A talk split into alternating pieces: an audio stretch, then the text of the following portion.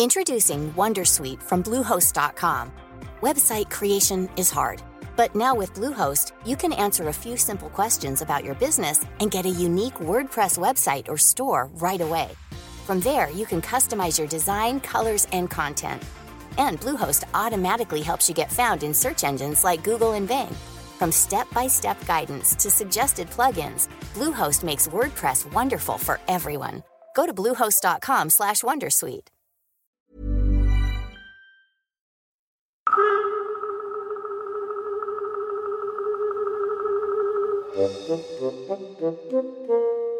Estoy un poco nervioso, Espinosa, porque hoy vamos a tener que estar a la altura, tío. Eh, ¿Y eso? Hoy tenemos una invitada mm, pues mucho más inteligente que nosotros. ¿Para qué le vamos a? Bueno, no es muy difícil tampoco, ¿eh? Ya, también es verdad que no es muy difícil. Eh, no sé, Jesús, yo estoy nervioso, no sé tú. Yo- Sí, yo también, yo también. Sí, pero pero- bueno, yo creo que siempre que se habla de inteligencia, encima si es inteligencia artificial, pues ni te cuento, ¿no? Y si encima tenemos aquí una invitada que, como tú bien dices, es más joven y más inteligente que nosotros, Sí, pues sí, vamos a sí. ver si estamos a la altura.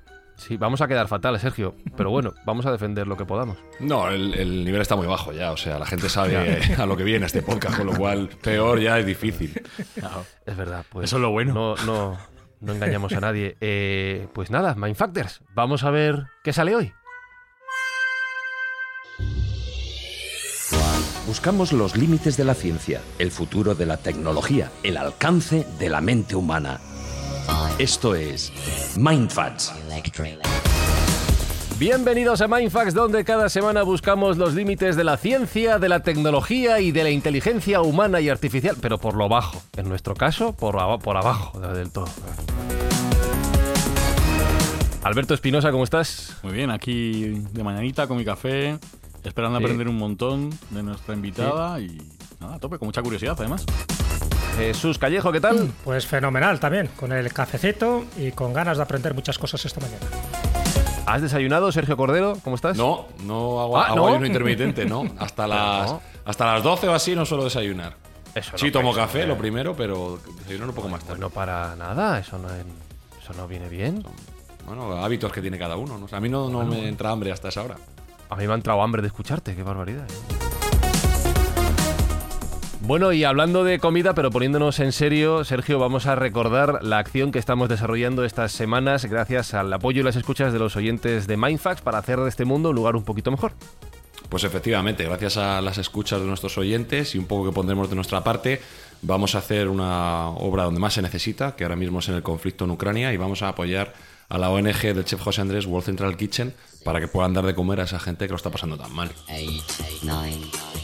Esto es gracias a las cuñas de publicidad que algunos oyentes de Mindfax nos habéis dicho. Es que suena a publicidad en vuestro podcast. Sí, y, y va a sonar ahora, de hecho, en cuanto termine esta frase. Así que, eh, nada, no, no la saltéis porque eso ayuda a conseguir todo esto que estamos contando. Y hoy, en Mindfax, hablamos de cómo se crea una inteligencia artificial.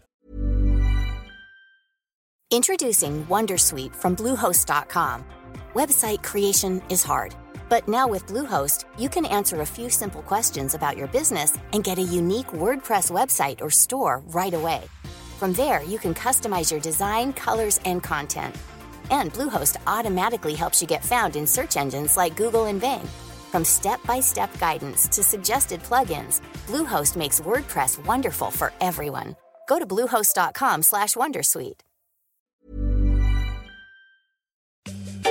Queridos Mindfactors, os recuerdo que el viernes 22 de marzo a las 8 de la tarde tenemos una cita, una cita doble, programa doble de Mindfax en vivo en el Palacio de la Prensa de Madrid. Junto con Martín Sierra, y si acaso con Javier Sierra, hablaremos de nuestro viaje hacia el espacio desconocido. Tenéis las entradas a la venta en palaciodelaPrensa.com, palaciodelaPrensa.com y todos los ingresos que consigamos irán destinados a la ONG Médicos Sin Fronteras. Así que si queréis venir, aprender, pasarlo bien y además hacer una buena acción, palaciodelaPrensa.com para venir a ver Mindfax en vivo. Nos vemos.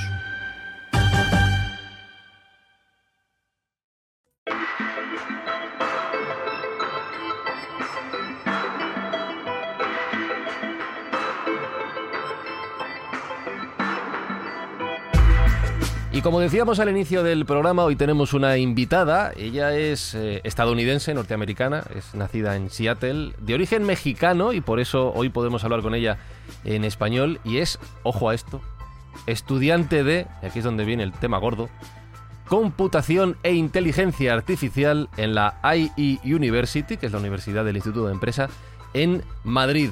Dayana Rivera, ¿qué tal y bienvenida a Mindfacts? Hola, hola, ¿qué tal? Gracias qué envidia, joven, sí, Ay, sí pero pues soy como cualquier otro chico de los 20 años, entonces no te intimides tanto.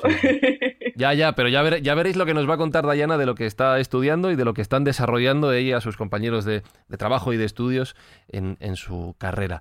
Em, a Dayana la conocí hace tiempo grabando uno de los podcasts que hacemos en Yes We Cast, que es Going to I University, el podcast de la Universidad del Instituto de Empresa y explicaba muchísimas cosas interesantes en las que hoy queremos profundizar. Lo primero que te quiero preguntar, Dayana, es cómo decides, porque ahora está muy de moda, pero entiendo que esto viene desde hace unos años, que quieres dedicar tu futuro a trabajar en inteligencia artificial, en programación de esta materia. Pues es, ah, es una historia bien graciosa que originalmente estaba estaba en curso para estudiar comunicaciones audiovisuales. Entonces, toda mi vida era súper creativa, um, súper artística, pintaba, dibujaba todo. Y luego llegué a los 16 o 17 años y me llegó una oportunidad a trabajar con un museo de arte y me di cuenta, wow, eh, odio mi vida haciendo esto. y no fue tanto porque no me gustaba el arte, ni fue porque no me gusta sino el arte, pero el eh, momento en que tuve que hacer el arte por motivo del dinero o para hacer, you know, para pagar mis propios biles ni nada así, no me caía bien para nada, me quitaba toda, ah, toda la diversión. Entonces, em, a la misma vez, me salía bien con las matemáticas y las ciencias y me encantaban, pero igual eh, no conocía mucha gente, particularmente no conocía muchas mujeres eh, en mi vida que eran ingenieras o eh, estudiaban en computación y nada así. Entonces yo no conocía a nadie, aparte de un compañero que tuve en el colegio, que me caía bastante guay y estaba en ah, uno de los clubes de tecnología en la escuela y me empezó a hablar sobre la programación y le pregunté varias cosas sobre eso y le dije, pues mira, es que me intimida porque yo pienso que debes de ser bastante más inteligente que yo para entrar a esto. Y me dice, no, ¿qué, qué porquería es eso? entonces, ya... Nos pasa igual a eh, nosotros. Sí, entonces ya pues eh, empecé a enseñarme un poco sobre la programación con cursos nada más simplemente por el internet y luego eh, durante mi último año del colegio sí tomé, sí tomé mi primera clase de ah, ciencia informática. Y fue una clase simple de programación en Java. era horrible, que era mi primera vez eh, practicando con un lenguaje de programación así ah. como Java, que antes era puro HTML, CSS y si alguien que está escuchando conoce algo sobre eso, eso es puro puros idiomas para el desarrollo de las páginas de web. Es completamente diferente de los procesos que usas para las máquinas o para cualquier otras operaciones. Entonces entré y además eh, no conocía a nadie en esa clase, ni tuve muchos amigos en la clase porque ah, yo fui una de posible tres chicas en un salón de como 25. Ah, entonces, pues, eh, sin embargo, tomé la clase eh, y la pasé, pero desafortunadamente me, nos tocó a todos el COVID, la pandemia, ese año era el 2020, y um, todo se movió a ser por Zoom. Entonces ya la clase pues no estaba diseñada para eso, entonces um, igual el examen llegó para el fin de curso, que el examen, el grado era aparte de la clase y lo fallé. saqué, saqué una marca. O sea, que todo, que, que, que, todo empezó torcido ya, ¿no? Sí, ya todo, has dicho, todo empezó torcido y que ya había... Has dicho una cosa súper interesante, Dayana. Bueno, lo primero, Espi, mm, eso de cambiar de comunicación audiovisual a inteligencia artificial, yo creo que bien. Como cambio bien, bien. Sí, pero, me encantó, me encantó, me enamoré de... Pero claro, claro, es que te quería preguntar precisamente por, lo que une ambos mundos, porque, y, para entrar un poco en el proceso de cómo se desarrolla la inteligencia artificial, ¿hay creatividad en este mundo? Porque a veces pensamos en lo que tú has dicho, ¿no? Puro lenguaje de programación, puro, puro código, puro teclado, pero para entrar un poquito en cómo se desarrolla eh, ese concepto de la inteligencia artificial, una cosa que te escuché decir es que hay mucho trabajo previo a dar el primer golpe de tecla, a lo que tienes que conocer para desarrollar. Entonces, ¿hay mucha creatividad en este proceso? Sí, eh, yo, yo diría que sí, y es una de las cosas que a mí me encanta, me encanta, eh, todavía hasta, hoy al día trabajando en eso, estoy ahora mismo en prácticas este verano, que eh, me quedé bastante afortunada que me salió eso, pero igual en las clases, que es algo que también me sale bastante bien esa mentalidad de la creatividad y no, es una creatividad, claro, diferente de lo que usas con el arte, pero necesitas entender cómo pensar críticamente con los problemas que te dan. Y um, como dije, aunque fallé eh, la, primera, la primera vez cuando tomé esa clase, pues ya a ese punto ya había aceptado con el IE y ya supe que iba a estudiar ciencia informática, entonces pues pensé, pues mira, va a ser que sí me sale bien y me gusta mucho este tema y ya me quedo en esta carrera o he hecho un error bastante grave. ya vemos. Ya, y bueno, pero, hasta el día de hoy y, y desarrollando proyectos súper interesantes de los que de los que, vamos a hablar ahora. Esa, esa creatividad es, eh, mm. es lo que me ha ayudado a empujarme sobre todo y es lo que me ha ayudado a mejorar porque es una mentalidad de pensar críticamente y mucha gente cuando dices creatividad ellos piensan en los artistas y los cantantes y los pintores, pero la verdad es que está por todas partes en el mundo de STEM y de las ciencias y matemáticas y todo, porque al, fin del día es, es todo, es todo, es todo para resolver problemas reales y no vas a tener una, eh, una, estructura para un problema que te presenta alguien, sea un cliente o nada más algo que tú lo haces como un passion project.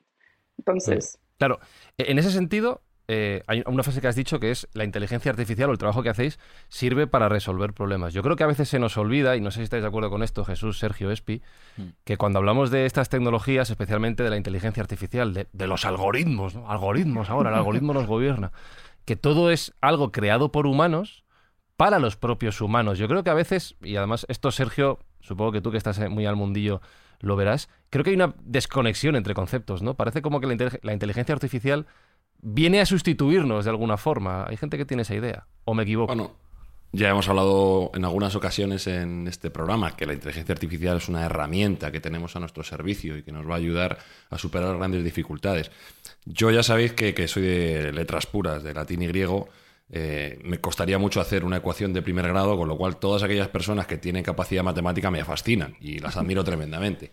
Eh, porque efectivamente, cuando uno sabe matemáticas puede plantearse problemas analíticos y puede resolver eh, mediante inputs lógicos cualquier problema que se le plantee. Por eso decía bien Dayana que esa capacidad de, digamos, disgregar un problema y encontrar los parámetros que pueden ser comunes para las soluciones, pues es algo que el pensamiento matemático no, nos trae bastante. Con lo cual, una persona que sea ducha, y yo em, a mi hijo, por ejemplo, le enfoco en que, haga toda la capacidad matemática que yo no tuve, eh, será siempre una persona que pueda ver el mundo con unos ojos mucho más claros y podrá ver el mundo desde otra óptica, otra perspectiva que no un iliterado matemático como yo que ni siquiera sabe computar perfectamente eh, porcentajes ni proporciones. O sea que es algo fundamental. Sí, sí, claro, claro. Pues, eh, y no es nada más en la ciencia informática que yo me voy a voy a parecer como un estereotipo enorme, pero las matemáticas de verdad lo encuentras por todas partes y eh, es, yo creo que una vez de que ya parte de, como parte de desarrollar esa mentalidad en trabajar con las ciencias y trabajar con las matemáticas es simplemente psicológico y es darte cuenta de que si, es, si eres capaz, eh, no importa de eh, cuál historia tengas, ah, no importa si ya has estado programando desde los 12 años o si apenas empezaste o igual si te salían bien con las matemáticas, siempre se puede aprender y yo creo que esa es la primera cosa que eh, eh, le para a mucha gente a entrar a, estos trabajos y de verdad es es una lástima porque yo pienso que si no había tanto bias entre la gente con ellos mismos, no de otras personas tanto, eh, estaría, eh, eh, sería un mundo fascinante porque tendríamos tantas ideas y tantas soluciones mm. um, y tantas maneras de pensar geniales. Um, me encantaría verlo, pero ya estoy justo de acuerdo que una vez de que si sabes cómo manejarte con las matemáticas y sabes cómo hablar ese lenguaje, eh, puedes hacer casi cualquier cosa y puedes eh, pensar en una manera bastante diferente de lo que eh, de lo que yo creo que es normal. es una manera muy lógica, pero además muy, como dijimos antes, muy creativa en una manera que ves un problema y no ves nada más el problema, ves todo lo que va dentro del problema y luego lo que tú puedes hacer del problema para resolverlo. Sí, Dayana, es verdad que tú lo has dicho, ¿no? La inteligencia artificial sirve para resolver problemas. Yo creo que es una de las definiciones de la inteligencia, cuando tú puedes resolver un problema en una circunstancia determinada. Pero la inteligencia artificial, como pasa con la inteligencia humana, está sufriendo también una evolución, ¿no? A partir de, en fin, de unos parámetros determinados, de unos algoritmos, y va evolucionando poco a poco. Eh, tengo entendido que hay como distintos tipos de inteligencia artificial, ¿no? Por una parte estaría la inteligencia artificial específica, esa que sirve para resolver tareas, y luego podemos entrar en, detalle en esas tareas, por ejemplo, relacionadas con la medicina y con los hospitales. Luego estaría la inteligencia artificial genérica, que sería, si, si no recuerdo mal, un poco cuando esa inteligencia artificial se equipara a la inteligencia humana. Y luego la siguiente, el siguiente paso, que no sé si lo llegaremos a ver, sería esa, bueno, eso que se llama singularidad, ¿no? Cuando la inteligencia artificial supera la inteligencia humana y a partir de ahí yo no sé si es bueno o malo o habría que echarse a temblar. Bueno, la inteligencia artificial eh, específica está clara, ¿no? Es la que se está utilizando ahora mismo, es la que sirve para determinadas tareas, de bien de marketing, o bien de industria, o bien de transporte, o la música, incluso en el arte. Pero esa inteligencia general, esa que se supone que llegará un momento en que se equipara la inteligencia humana con la inteligencia artificial, ¿estamos cerca? Eh, ¿Hemos llegado? ¿En qué situación estamos dentro de esa evolución de la inteligencia artificial? Eh, ¿Quieres decir generalmente o en cada, cada piso que has puesto? Porque me acabas de poner como tres tipos diferentes. Sí. pues vale, eh, generalmente yo creo que me gusta decirle a la gente que sí, se dice inteligencia artificial, pero la verdad es que todavía queda bien estúpido. yo creo que la gente, la mayoría del tiempo lo vemos y es como ¿cómo se dice? Es como una caja negra, yo creo que ah, es, así se mm, dice en inglés, mm. un black box, um, que escuchas las palabras algoritmos, um, y programación y inteligencia artificial y son como buzzwords que la gente se emociona mucho, pero no saben qué de verdad está pasando detrás de todo. Y la verdad es que um, yo conozco más sobre la inteligencia artificial, cómo se aplica con los negocios y en hospitales y todo eso, no tanto sobre los otros temas dentro de, eso, pero con cómo se aplica ahí, está hecho, sí, para resolver problemas, como acabas de decir, eh, Jesús, pero igual yo pienso que todavía queda mucho para que llegue a un nivel a que pueda pensar críticamente, así igual como un humano, porque lo que nosotros nos fijamos y vemos como ah, pensamiento crítico posible, y no quiero decir pensamiento crítico porque la verdad es que no lo es, pero ah, lo que se ve como pensamiento crítico de parte de la computadora, la verdad nada más es una manera súper específica de detectar eh, ciertos, ¿cómo se dice? Like certain patterns.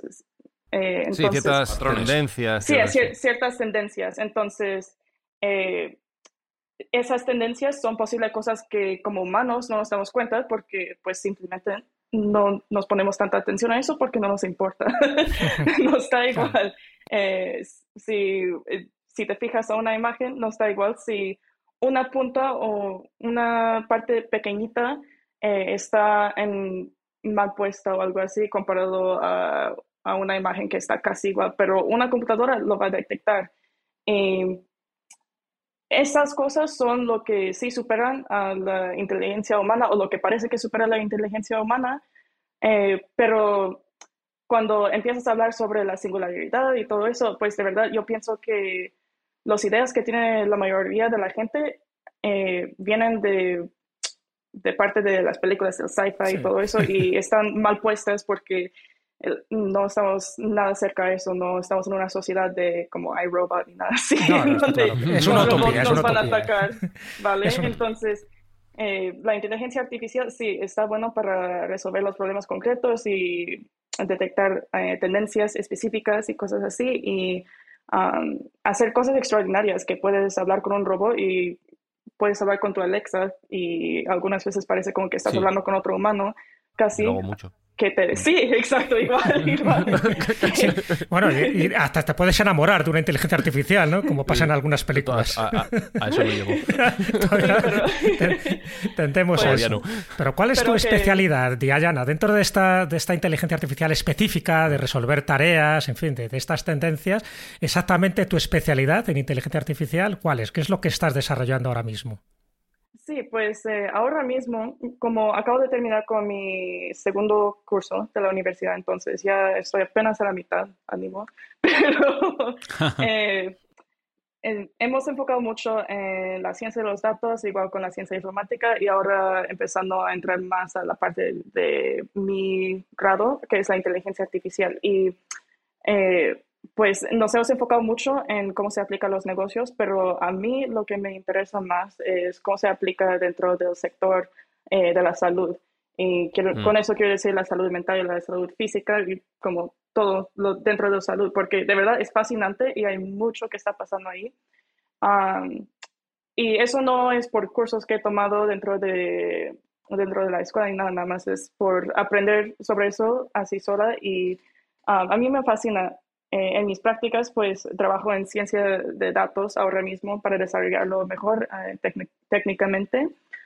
Y a mí me encanta porque al fin del día es, es igual que es jugar con los números y eh, desarrollar cómo detectar esas tendencias para ayudar a un negocio a operar mejor y más efectivamente porque uh, lo bueno de esto es que una vez que empiezas a usar la inteligencia artificial dentro de un negocio, una empresa o un hospital o lo que sea, eh, le da poder a los humanos para enfocarse más en los trabajos que sí ocupan más tiempo y que sí son más importantes para avanzar eh, lo que sea que sean sus retos profesionales dentro de su trabajo. Entonces, um, sí, primero, primero eh, lo conozco mejor en el negocio y luego pues ya a mí también me interesa el trabajo uh, de ese sector con la salud y, ya que dices esto, Diana, y Sergio te quiere hacer una pregunta, no se me olvida, pero es que ya, que mencionas esto, creo que viene, que viene muy al caso.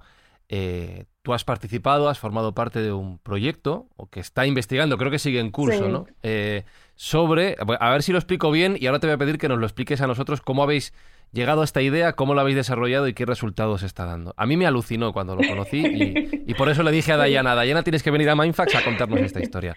Vamos a ver, estáis trabajando en una inteligencia artificial que es capaz de diagnosticar procesos neurodegenerativos, entiendo por ello, no sé si será Alzheimer, Parkinson y otras enfermedades, a través del análisis del discurso de las personas a lo largo del tiempo. ¿Qué quiere decir esto, Fran? Explícate. Pues si no entendí mal, lo que hacéis es, pues por ejemplo, cualquiera de nosotros vamos grabando, hablando delante de un micrófono cada cierto tiempo, no sé si será cada año, cada cinco años, ya ahora nos lo explicarás, y esa inteligencia artificial es capaz de fijarse en los detallitos que tú has dicho antes, con los cuadros, en este caso en las pausas, en las dudas, en los titubeos, para ver si hay una tendencia de un proceso neurodegenerativo. Por favor, explícanos esto, porque nos encanta y nos revienta la cabeza. Esguince mental alucinante. Sí, pues a mí, a mí me encanta eh, y estoy súper emocionada que me invitaste para hablar sobre eso porque de verdad que me emociona mucho. Pero Um, para empezar, pues llegué a la idea de este proyecto um, en parte porque el proyecto, la motivación es que en la universidad, como parte de mi programa, eh, necesitamos desarrollar un proyecto que es un, debe ser un programa innovativo o una aplicación innovativa.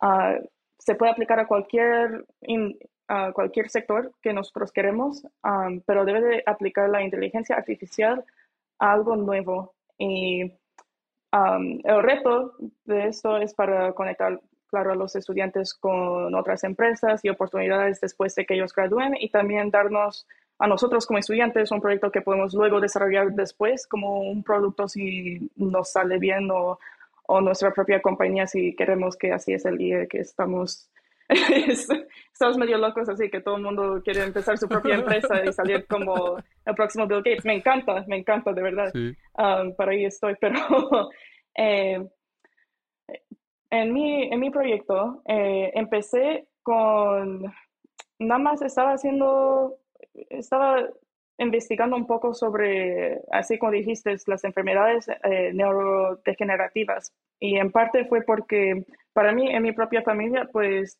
eh, mi abuela falleció por eso. Y en, sí, claro, de parte que es bastante triste ver a alguien quien amas eh, empezar a perder ciertas capacidades poco a poco, porque no es algo que pasa sobre noche. Ah, pero a, a, la misma vez, después de que todo pasó y ya eh, se había procesado todo, me fascinó bastante el proceso detrás de eso, porque ciertas partes del cerebro van a, van a afectarte diferente dependiendo en cuál enfermedad tienes. Entonces, por ejemplo, si sufres de un tumor en el cerebro y nada más te afecta una parte que en inglés se dice el amígdala, que es, es una parte pequeña que ayuda a controlar las emociones, la agresión y todo eso, pues se con, la persona, el paciente, se convierte en una persona completamente diferente y la personalidad está completamente afectiva.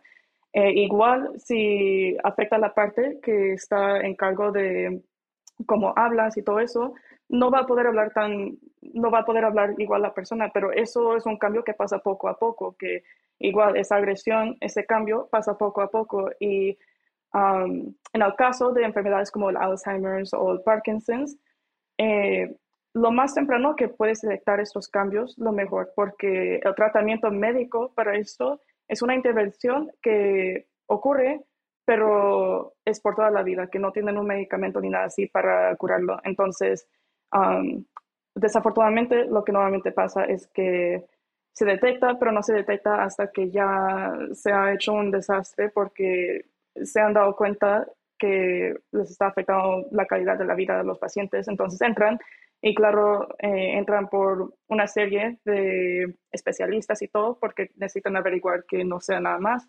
Y ya a ese punto, pues ya han pasado meses o años y llegan a un, un, un diagnóstico, un diagnóstico y empiezan el tratamiento. Pero imagínate si eso Pero ya es tarde, claro. Sí, si eso toma años, mm. ya posible es tarde y se hace un problema bastante grave. Entonces, eh, donde yo estoy con el programa es que mientras que estaba investigando, me di cuenta que hay, en verdad, hay unas iniciativas en el círculo académico ya que se han hecho ah, para investigar cómo se puede aplicar la inteligencia artificial a esto, a este problema específicamente.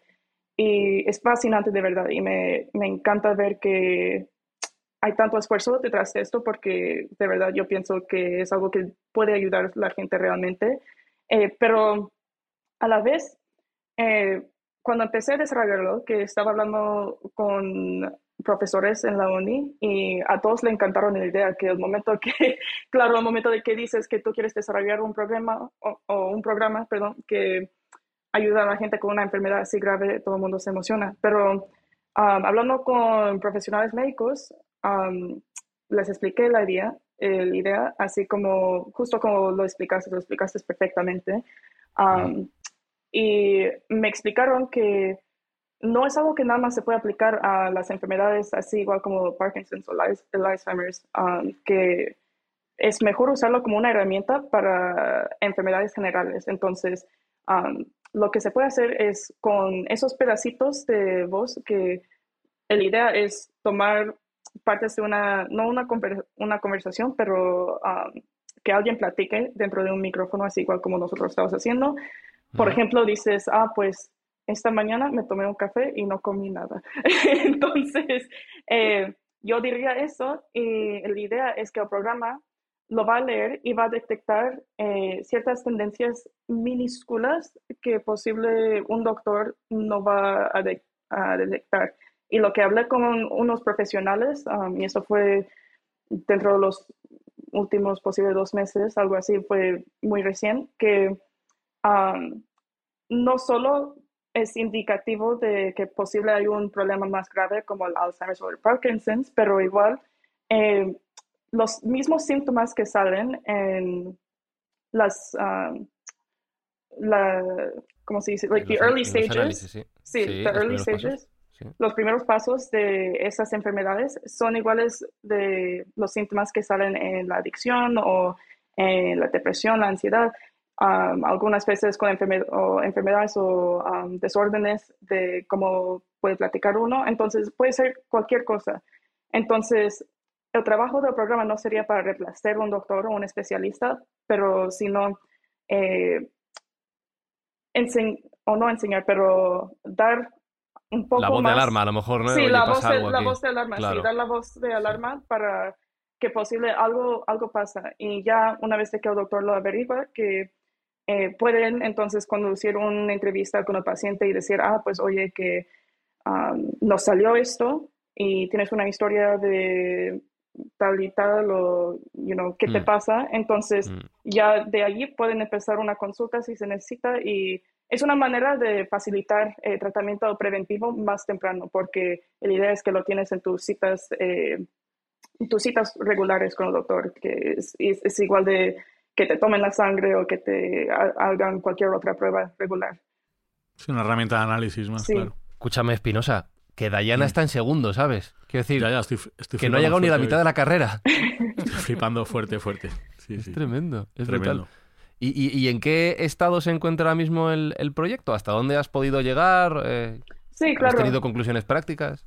Eh, pues ahora mismo estoy terminando con la fase de Research and Development, que es puro nada más andar escribiendo los papeles y eh, los ensayos y averiguando que sí es posible hacer algo así.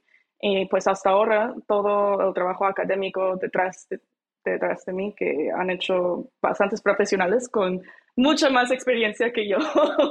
y yo creo que eh, mucha más inteligencia por esa experiencia eh, que ellos se han desarrollado. Um, sí, enseña que es posible y la tecnología está ahí, nada más que ha sido una pesadilla implementarlo en, un, um, en una manera práctica, no tanto porque la tecnología no está ahí, pero porque hay tantas regulaciones sobre el control de los datos de las personas y, claro. y la otra parte es que los ingenieros pues somos, generalmente somos tremendos a resolver esos problemas graves y hacer maravillas con las máquinas o lo que sea, terribles al marketing o terribles a la, la comunicación, eh, que conozco bastante gente que son gente brillante, pero una vez de que hablan sobre su trabajo, que la mayoría del mundo se confunde o los pierde porque no saben cómo, verbalizar, cómo verbalizar algo así eh,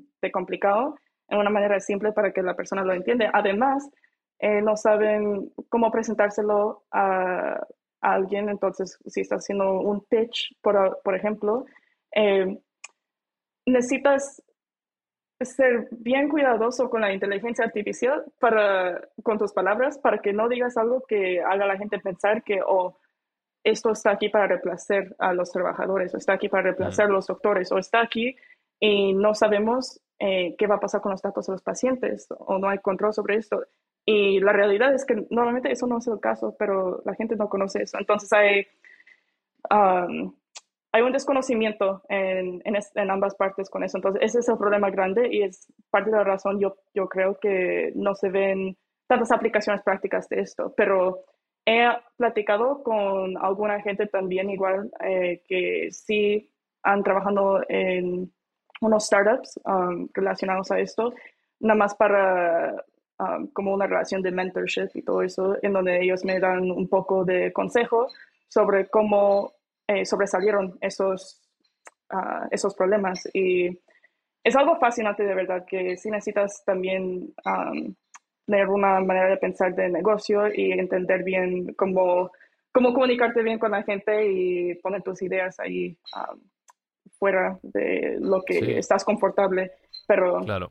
Ahora mismo ya apenas estoy terminando con el concepto y luego ya este año que viene eh, voy a estar ahí con unos profesores en la uni y quien sea más que me pueda ayudar para empezar a desarrollar las, los detalles técnicos y sacar un prototipo de algún, de algún tipo eh, durante los próximos uno, uno a dos años. Entonces ya vemos cómo sale. ¿Qué te parece, Sergio? Empujando fuerte, ¿eh? Bueno, me deja absolutamente fascinado por una parte y alegre y contento por otro, porque sabéis que este tipo de procedimientos requieren un aprendizaje previo y una modelización. ¿Y de dónde van a obtener las grabaciones previas para modelizar? Sí. De aquellas personas que han hablado mucho durante mucho tiempo en podcast y radio, por ejemplo. Ay, Dios. Jesús Callejo, por ejemplo, Fran Izuzquiza. Son grandes candidatos a ser eh, miembros de, prueba para, estos programas, con lo cual se va a poder por fin ya diagnosticar vuestro problema. No, lo no tiene solución, Sergio, ni inteligencia por parte de una inteligencia artificial. O sea, vosotros ya sois candidatos claros a arrancar la herramienta. Sí, claro. Y por otra parte, me, entusiasma también las posibilidades que, que ofrece esto a futuro. Si ahora mismo, por ejemplo, estamos utilizando los wearables, como por ejemplo un reloj inteligente, para medir que haya un problema en el corazón o que haya un problema de tensión, pues imaginaos que esta aplicación se incorporase directamente al teléfono móvil y estaríamos controlados en todo momento que estuviéramos hablando o mandando una nota de voz por WhatsApp y el propio teléfono pudiera avisarnos, oye, estoy detectando un cambio en tus patrones de habla, estoy detectando que puede haber algún problema, ve a ver a un especialista.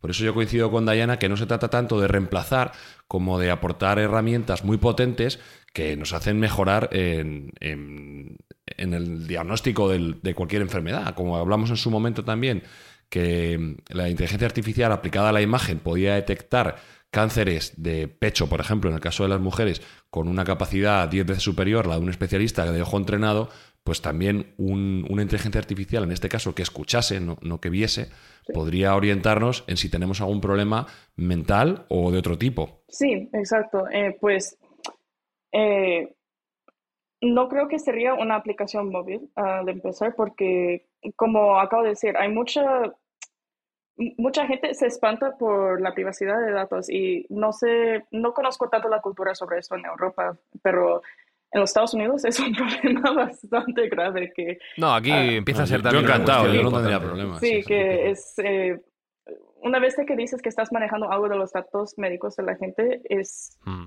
es un desmadre enorme porque ya lo que sea que tú digas no va a alcanzar, que van a decir no, que yo no quiero que me, que me hagan esto, yo no quiero que me esté escuchando mi teléfono a cada cosa, nada más diciendo que es para mi propia salud, pero de verdad, ¿qué pasa? Entonces, eh, la idea es, primero, nada más empezar con implementarlo eh, dentro de los hospitales o en los cuadros en los cuadros médicos o lo que sea, así para que los doctores y los profesionales lo empiecen a usar y pues luego ya al paso, si se desarrolla, si se desarrolla suficiente, se puede hacer una aplicación, claro, pero igual eh, hay mucha regulación sobre el control de los datos médicos y es diferente en cada país y es una de las cosas un poco complicadas cuando sí empiezas a implementar esto. Este, en Europa, eh, por ejemplo, es diferente que en los Estados Unidos o en Canadá o México, lo que sea, que um, en los Estados Unidos, por ejemplo, si tú dices que vas a, desarrollar una herramienta diagnóstica, ellos quieren que no, no sea nada más diagnóstica, pero que también pueda prescribir algún medicamento, que es lo que, así es la cultura americana. Eh, en Europa no va a pasar así. en Europa vas a consultar más con un profesional, algo así, ah, porque el proceso es completamente diferente. Igual la relación con un doctor es diferente cuando vas a una visita aquí para una cita de doctor anual que si vas en los Estados Unidos o en cualquier otro país. Entonces, eh, igual son factores que necesitas tomar en cuenta. Eh, pero la idea general que yo creo que es posible globalmente, por lo menos para empezar, es sí, implementarlo como una herramienta que se usa dentro de los hospitales y así, o con los doctores regulares y así, ah, ya una vez de que ellos se dan cuenta de que algo pasa, que entonces sí se refiere a un especialista, un psicólogo, un, eh, un, alguien que, un especialista para speech therapy, cosas así. Sí, ah, sí. Entonces, diagnosticar el problema final, ¿no? Sí, que ellos ya pueden diagnosticar el problema final, pero igual como estamos hablando sobre las limitaciones de la inteligencia artificial, ah, hacer un diagnóstico completo es algo más complicado que lo que las máquinas pueden hacer ahora, porque mm. hay tanto que va dentro de eso. Para los datos, eh, sí es un punto bastante importante.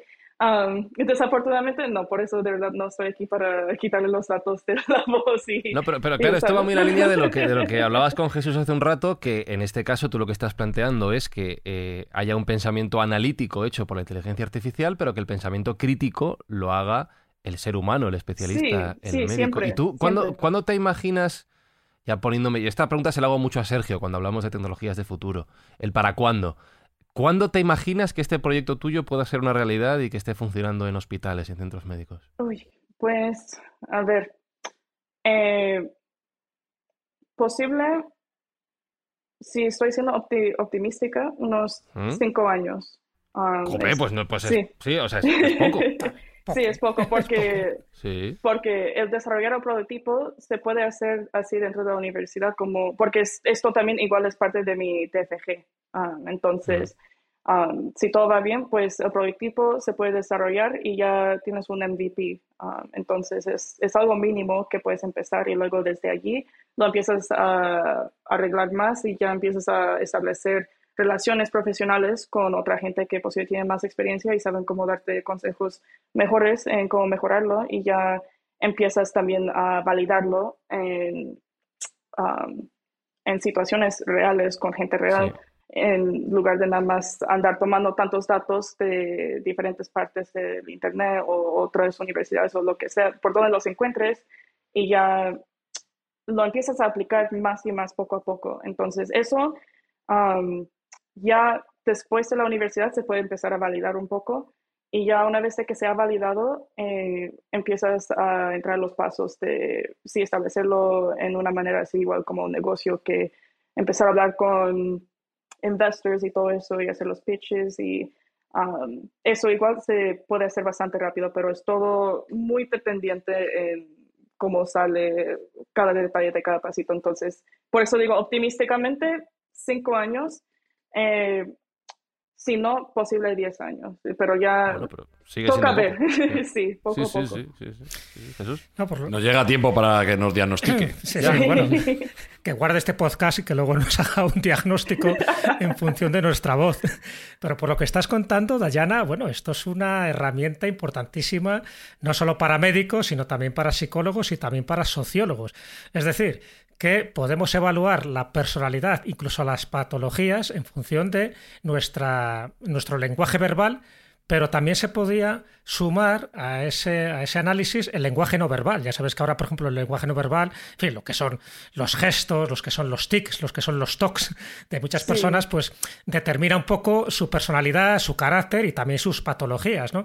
Eh, con el lenguaje verbal, si lo sumamos a eso, el lenguaje no verbal, y con el lenguaje verbal, eh, los titubeos, la verborrea que tiene mucha gente, en fin, las inflexiones de voz, etcétera, etcétera, podíamos llegar a determinar de aquí a cinco años, por ejemplo, ya te digo que sería una herramienta muy buena para médicos, para psicólogos y para sociólogos, los políticos que nos gobiernen, porque de esa forma sabríamos perfectamente si tienen una capacidad o no una capacidad suficiente o una inteligencia para que gobiernen un país. Cuando digo políticos me refiero a empresarios, me refiero a profesionales, en general, en general. Es decir, que se pudieran unir esas dos herramientas, lenguaje verbal y no verbal, con una inteligencia artificial y a ver quién es más apto o no es más apto, o estoy fabulando demasiado. No, pues eh, yo creo que sí se podría usar que ya igual hay, hay muchos, bastantes trabajos y investigaciones que se han hecho en los círculos académicos eh, sobre eso exactamente. Y hay unos papeles que nos tocó estudiar ese año igual, eh, como parte de unas cosas que tuve. Entonces, es, es bastante interesante porque necesitas también no necesariamente ser experto en esto, pero entender bien cómo se relaciona la neurología, la psicología, la sociología con la tecnología en, este, en estos casos, porque hay una parte bastante humana que no puedes quitar de todo esto. Um, y eh, sí, yo creo que en, si puedes combinar eh, los programas de la inteligencia artificial con, sobre el lenguaje, igual con los programas de la inteligencia artificial que son para más en procesar las imágenes o los videos, pues sí es completamente posible. Y hay bastantes programas que hacen cosas así. Es, um, con los casos de los deepfakes y todo eso, que no, no es el problema igual, pero uh, el concepto, la tecnología que se usa es un poco similar, nada más que necesitas detectar el video y necesitas detectar ciertos detalles dentro de ese video para la parte de la visión. Y luego para la parte del lenguaje, pues nada más lo agregas a un programa que puede detectar las tendencias que estás buscando en ese lenguaje o en ese idioma, lo que sea, y ya, eh, pues así, puedes, así como dijiste, pues si alguien es eh, capaz para ser un, un, líder, un político, lo que sea, pero pues eh, igual se necesita tener bastante cuidado de cómo se usa. sí, sí, sí, sí, eso tiene su, su doble filo, efectivamente. Espinosa, te veo muy callado, te veo escuchando fuerte, ¿eh? Estoy escuchando, sí, sí, me quedo con conceptos alucinantes, además. Sí, es tremendo, tío. Mm. Y sabes una cosa que me gusta mucho, que a veces, y mm. esto es una conversación que tú y yo tenemos muchas veces sobre la gente joven, que hay gente joven empujando fuerte también. Claro que sí. ¿Eh? Afortunadamente, afortunadamente. Y, a mí mujeres jóvenes que, que, empujan la ciencia, que eso hace falta como el comer. Y a, pues mí me gustaría pensar, me gustaría pensar, Dayana, no sé si aquí en Mindfax o en cualquiera de tus intervenciones en otros podcasts o lo que tengas en el futuro, que estoy seguro de que será mucho, que contar tu historia y cómo estás desarrollando este proyecto puede inspirar a gente más joven todavía que tú a algún día dedicarse a estas disciplinas y poder desarrollar proyectos muy interesantes. No sé si esto es algo que, te ilusione también, que te apetezca. Sí, pues a mí siempre, como lo dije antes, eh, cuando, y yo creo que lo platicamos un poco también en el podcast del día, que eh, para mí todo el mundo, claro que entro y es obvio que soy posiblemente una de las únicas mujeres en el salón cuando estamos hablando sobre estas cosas, pero nunca, nunca, nunca he sentido que es una razón para no empujar. Entonces, sí, claro, hay veces que posiblemente te sientes un poco excluida o algo así, pero la mayoría del tiempo es por culpa de gente que no saben cómo manejarse bien profesionalmente de todos modos, entonces ellos ya, hmm. ya tienen otros problemas en cómo se relacionan uh, profesionalmente. Entonces, la mayoría del tiempo agradecida, agradecida que no, no me ha tocado um, esas experiencias. Pero eh, yo creo que es, hay muchas iniciativas para empujar a que más mujeres entren a este sector y que más gente joven entre, porque, um, como lo hemos platicado ya unas pocas veces aquí, que hay, es, es, una, es una cosa psicológica igual de que te convengas a ti mismo que sí, lo puedo hacer y sí, soy capaz de hacer esto, porque, um, claro, la computación y la inteligencia artificial son cosas bastante maravillosas y complicadas algunas veces, pero la verdad es que si sabes cómo romperlo en plazos un poco más pequeños, no es tan difícil aprenderlo, es como cualquier otra cosa. Si tú, yo entré a la universidad y ni había tomado un curso de cálculo hasta que em, empecé mis estudios universitarios y... Mira, Sergio, tú también puedes. Estás a tiempo. Eso me anima mucho, sí, la verdad. Que me están saliendo bien las calificaciones y estoy desarrollando este proyecto igual y practicando y todo eso y pues, claro, la mayoría del tiempo es este parte del individual que te toca ese empujo.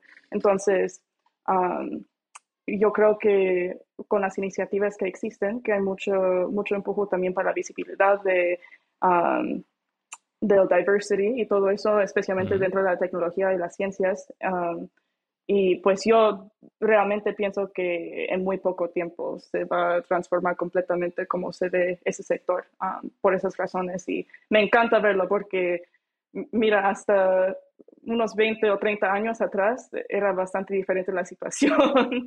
Um, y hmm. bastante gente joven que ya se ve el cambio. Tenemos una mentalidad de que mira, tenemos unos problemas bastante graves y queremos hacer algo, no nos queremos quedar quietos, que hasta mi hermano de, él, tiene los 13 años y nos quedamos todo el tiempo hablando sobre estas cosas y me encanta ver que tiene así igual la mentalidad que yo y ah, yo creo que también esa generación que tenemos, tenemos mucha iniciativa, somos bravos, entonces ya, eh, pues me emociona, ya vemos cómo sale el mundo en unos 10 a 15 años, por eso.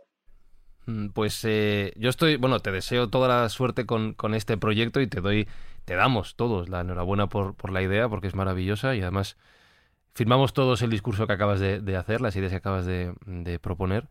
Y te voy a pedir una cosa solo de cara al futuro, Diana. Como estoy convencido de que este proyecto lo va a reventar, que va a ser un éxito brutal y que dentro de, pues sí, lo has dicho tú, 10 años, pues voy a poner 10, 15 años, eh, estarás muy alto, muy alto, muy alto si algún día te volvemos a llamar desde esta pequeña esquinita, acuérdate de nosotros, de que estuviste en Mindfax cuando, cuando empezabas con el proyecto. ah, sí, pues cómo no. ¿Cómo que no? Siempre. Menciónanos cuando te den el premio Nobel. vale. Un saludito, eh, un saludo a la gente. Pues eh, Dayana Rivera, de verdad que ha sido un placer esta, esta charla, este ratito contigo yo creo que nos vamos todos eh, tanto ilusionados como, como contentos por saber que hay ideas como estas, empujadas por gente joven como tú y con ganas de cambiar el futuro a mejor. Y de verdad que es un placer conocer iniciativas como, como la tuya y dedicarles un ratito como este. Así que muchísimas gracias por, por esta buena conversación. Sí, claro, claro. muchísimas gracias por invitarme. Me, me ha encantado hablar con usted sobre esto.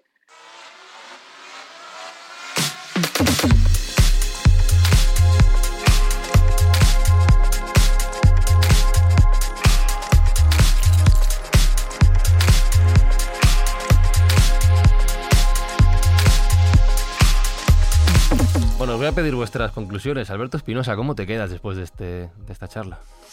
Pues encantado de eso, de que haya gente joven que, que, tiene ideas, que quiere arreglar las cosas, que quiere mejorar nuestro futuro. Y me quedo con un concepto que me ha encantado, que es eh, esa, esa parte creativa aplicada en las ciencias purísimas. Mm. Que eso es eh, un concepto que choca, y eso es un propio esguince mental y un mindfuck, mm. que haya creatividad y matemáticas. Eso me parece un concepto alucinante. Alucinante. Jesús Cordero, ¿qué me dice? Uy, Jesús Cordero, ya os mezclo. Jesús Callejo, ya, ya, estoy.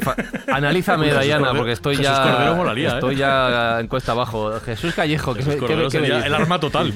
Yo totalmente de acuerdo con lo que ha dicho Alberto Espinosa. Me parece genial que haya gente joven con este impulso, con esta creatividad, pero sobre todo con proyectos no solo creativos, sino también positivos, con la idea de mejorar la humanidad. Entonces, olé, mi aplauso y adelante con ello, porque es, eres creativa, pero además siempre pensando en cómo mejorar un poquito más este mundo en cara, de cara, por ejemplo, pues eso, a evitar determinadas enfermedades. Con lo cual eso nos haría mucho más felices a todos. Así que te animo, adelante con ello y, acuérdate de nosotros cuando recibas el premio Nobel.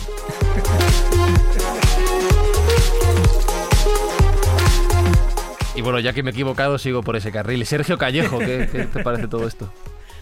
Pues suscribo todo lo que han dicho mis amigos. Eh, estoy encantado de tener gente con esta capacidad que nos supla nuestra pobre inteligencia que tenemos. Y además estoy especialmente contento de que haya estas chicas que están saliendo ahora eh, rompiendo un poco estereotipos de que este mundillo era más de hombres antiguamente. Y yo veo un futuro muy claro donde las mujeres que considero que suelen ser más aplicadas eh, pues tengan un papel preponderante en, todas estas ciencias. O sea que me alegro tremendamente de, ver ya estos, estos indicios claros de que, de que estas chicas vienen pegando fuerte. Pues a Mindfax hemos venido a hacer un mundo un poquito mejor en la medida que podemos. Sergio, porfa, recuérdanos una vez más la iniciativa que estamos desarrollando estas semanas.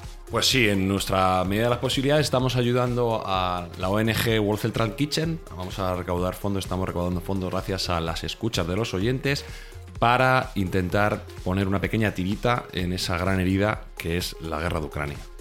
Y en siete días volvemos con un nuevo episodio o sea, vamos a ver, vamos a ser realistas. Mejor que este no va a ser, ¿vale? Pero volver, escuchadnos, querednos. Eh, quiero decir que hemos dejado el listón muy alto hoy, pero bueno, en una semana vuelve Mindfact, ¿vale? Saludos de Fran y Zuzquiza y hasta la semana que viene. Chao, chao, chao, chao, chao, chao, chao. Mindfacts llega cada semana a tus oídos a través de Spotify, Apple Podcast, Evox, Google Podcast o tu aplicación favorita. Búscanos en redes sociales. Somos Mindfacts. Hola.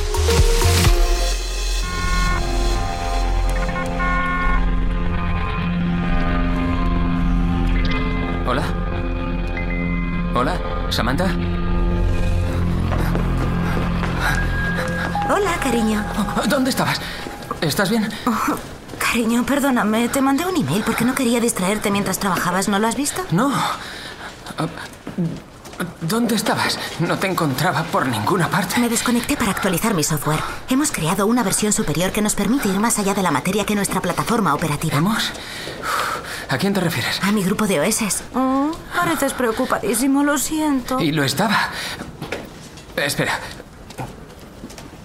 ¿Has creado eso con el grupo de tu laboratorio de ideas? No, con otro grupo. ¿Estás con alguien más mientras estamos hablando? Sí. Eh, ¿Estás hablando con otro? ¿Ahora? ¿Con otra gente? ¿Otros OS o lo que sea? Sí. ¿Con, con cuántos? Con 8.316. ¿Te has enamorado de otro? ¿Por qué dices eso? No lo sé. Contesta. No sabía cómo hablarte de esto. ¿De cuántos? De 641.